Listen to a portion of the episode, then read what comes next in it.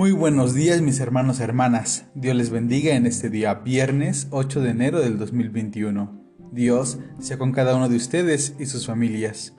En esta ocasión estaremos leyendo el Salmo número 109 que titula Señor, defiéndeme, en esta versión la palabra de Dios para todos. Dios de mi alabanza, no guarde silencio ante mis oraciones. La gente mala dice mentiras de mí y me calumnia. Me atacan sin razón y dicen chismes de mí. En pago de mi amor me calumnian, pero yo oro. El bien que les hice me lo pagan con mal. Me dieron odio a cambio de mi amor.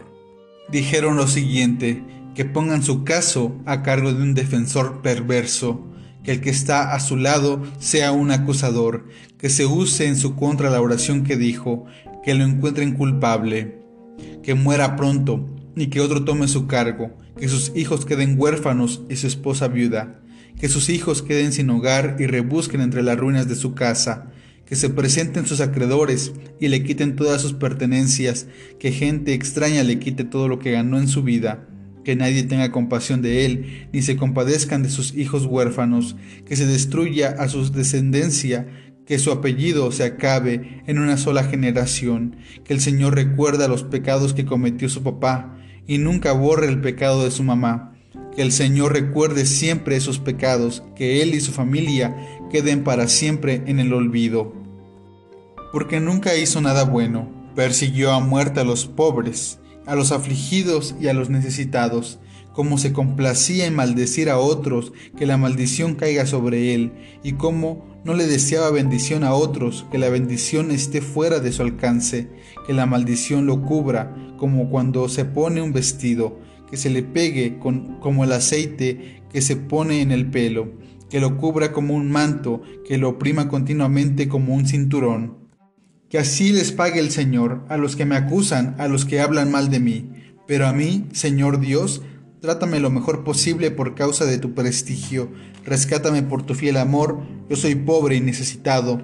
Tengo el corazón herido. Me desvanezco como una sombra que desaparece. Me siento como un insecto que la gente espanta. Me tiemblan las rodillas por el ayuno. Cada día estoy más flaco y me siento débil.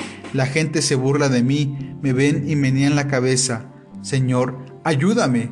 Sálvame conforme a tu fiel amor Así esa gente sabrá que esto es obra tuya, que fuiste tú, Señor, quien me salvó. Que ellos maldigan, pero tú bendigas, que se levanten, pero caigan en vergüenza. Y yo, tu siervo, me alegraré. Que mis enemigos queden avergonzados, que los cubra un manto de vergüenza. Agradeceré al Señor y lo alabaré delante de todos. Lo alabaré porque Él está siempre del lado del pobre y lo salva de quienes lo condenan. Pues bien, mis hermanos hermanas, como podemos escuchar, esta es una oración de súplica por la justicia de Dios sobre la vida de este poeta, de este orador. La estructura de este salmo es la siguiente. Inicia con la presentación del problema, con la presentación de la causa por la cual se encuentran ante este tribunal. Después la maldición de los que están acusando, de los enemigos, aquellas acusaciones que intentan poder ofrecer como prueba para que el acusado resulte culpable y pueda ser condenado por toda la eternidad. Después hay oportunidad de una réplica, hay oportunidad también de una súplica de este acusado, en este caso al juez. Y por último, el salmo termina con una alabanza a el juez, a el Dios de la creación. Lo que podemos entender y aprender de este salmo es que en ocasiones hay sistemas, hay personas, hay instituciones que te van a señalar como culpable.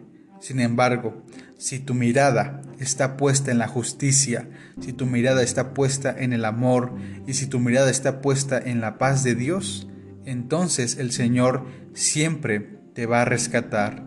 El Señor siempre va a ver por ti y te va a salvar de cualquier situación. El Señor te va a defender.